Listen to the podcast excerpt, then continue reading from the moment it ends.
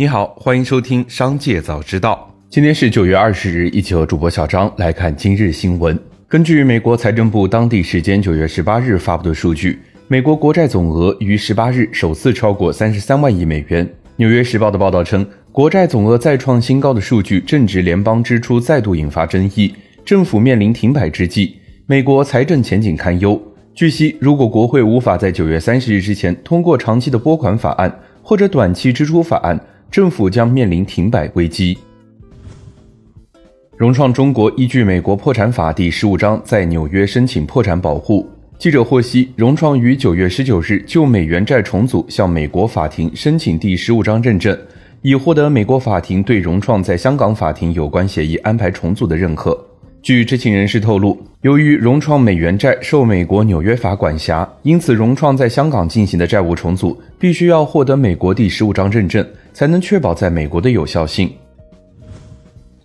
紧接着，再让我们一起来关注企业动态。华为创始人兼 CEO 任正非与 ICPC 基金会及教练和金牌获得者的学生谈话纪要曝光。任正非表示：“未知就叫科学。当今世界，科学和技术的边界越来越接近。”科学转化为技术的时间越来越短。如果等到大学把理论完全研究明白，再去进行技术开发，就已经没有了先发优势，没有竞争力了。所以，华为每年大约投入三十至五十亿美金，用于基础理论研究，与大学一起共同研究看似无用的科学。九月十九日消息，美团在深圳市龙华区落地无人机智能制造中心，并于当日正式投产。据介绍，该中心会承担美团自研无人机及配套智能模组等装备的研发、验证、试产、量产及维修等工作，具备年产超百万台智能装备的能力。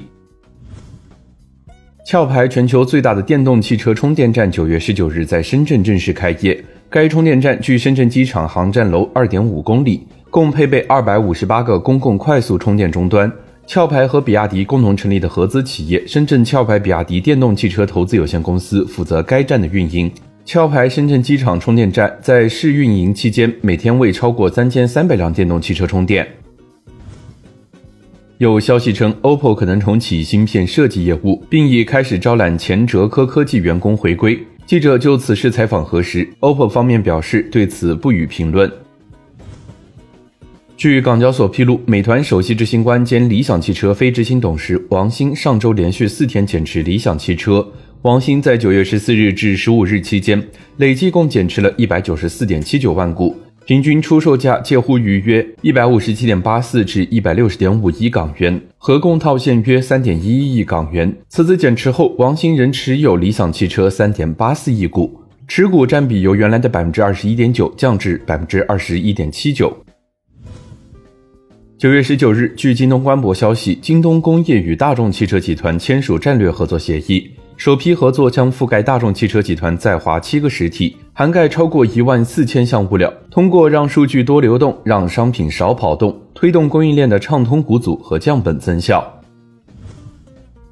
Teams 天好咖啡正式启动合伙人项目，首批加盟店区域在北京和上海两地，加盟店行为小店模式即 Teams Go。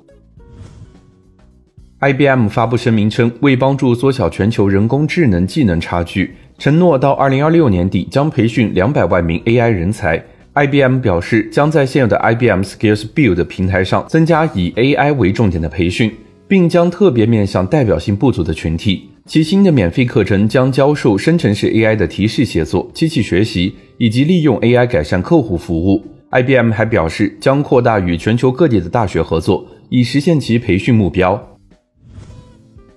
紧接着，再让我们一起来关注产业消息。交通运输部办公厅发布关于做好全面恢复国际邮轮运输有关工作的通知，同时提出，在上海、深圳邮轮港口试点恢复国际邮轮运输的基础上，经商有关部门决定自本通知发布之日起，全面恢复进出我国境内邮轮港口的国际邮轮运输。